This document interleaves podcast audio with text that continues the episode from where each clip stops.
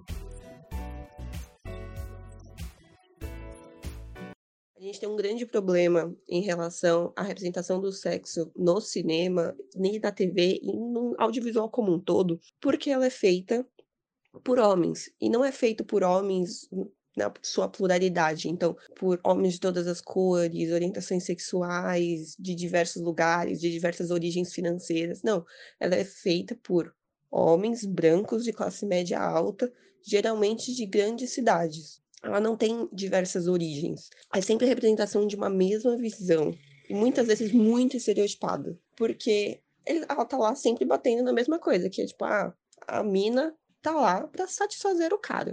Isso acaba perpetuando uma ideia exageradamente errada da sexualização da mulher, da fetichização da mulher e, vários preconceitos principalmente quando você olha é, entre diferentes origens. Uma coisa que acontece muito no cinema americano é fetichizar outras nacionalidades. A gente tem o estereótipo da, da latina fogosa, da asiática quietinha. Então, é um grande problema essa visão, muitas vezes machista, do homem sobre a mulher no audiovisual.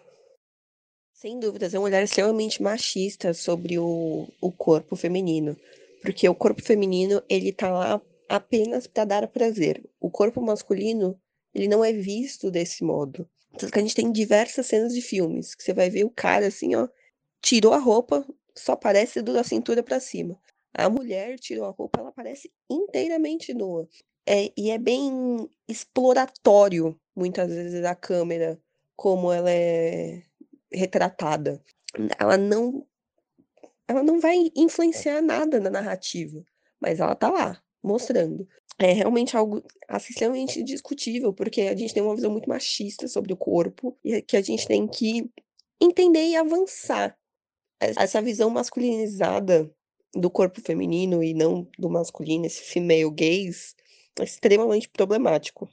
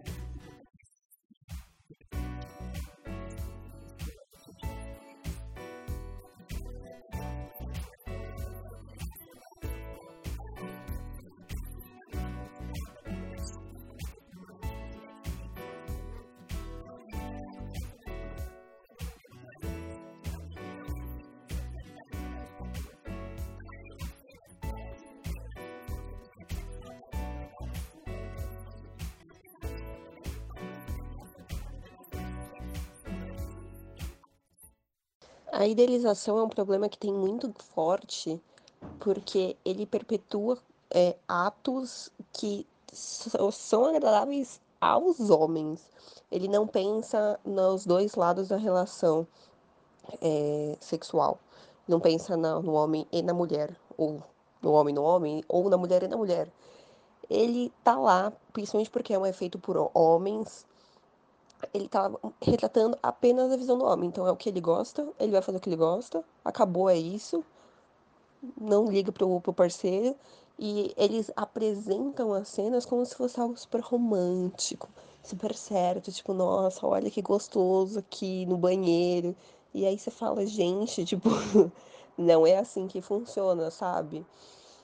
Então, a idealização do ato sexual no cinema ela perpetua vários estereótipos, porque querendo ou não, a gente cresce e se forma assistindo esse tipo de conteúdo. Então, você acha que tem que ser assim. As mulheres, elas crescem com essa idealização de tem que ser algo lindo, maravilhoso, nossa, vou me sentir uma princesa. E homem cresce com essa idealização de tipo, nossa, eu sou muito da hora, tem, eu tenho que ser o macho alfa, tenho que puxar o cabelo. Então você traz duas realidades extremamente diferentes e muitas vezes conflitantes para duas pessoas que quando se unem não vai rolar aquilo, galera. Não vai dar certo. É óbvio que não vai dar certo. E é algo extremamente complexo.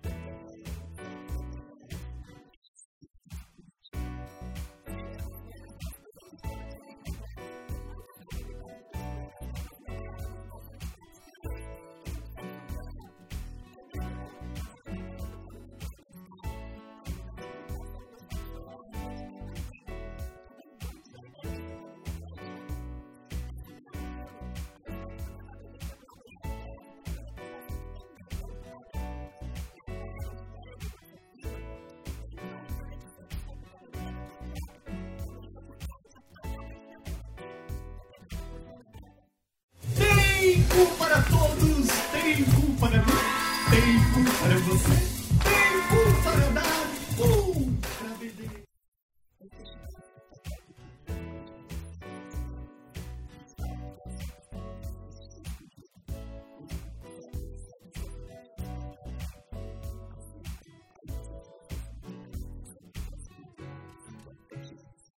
O público, ele sim vem com críticas, mas o público também ajuda, aí é a parte complexa, a perpetuar esse tipo de visão. Porque se existe alguém colocando toda hora esse tipo de conteúdo enviesado na tela de cinema ou na tela da TV, é porque existem pessoas que consomem. E quem são essas pessoas que consomem? O público. Então é muito complexa essa questão. A gente, como espectador, tem sempre se perguntar: por que colocaram isso? Isso ajuda na história? Ou não, não ajuda? Cara, não tem necessidade então.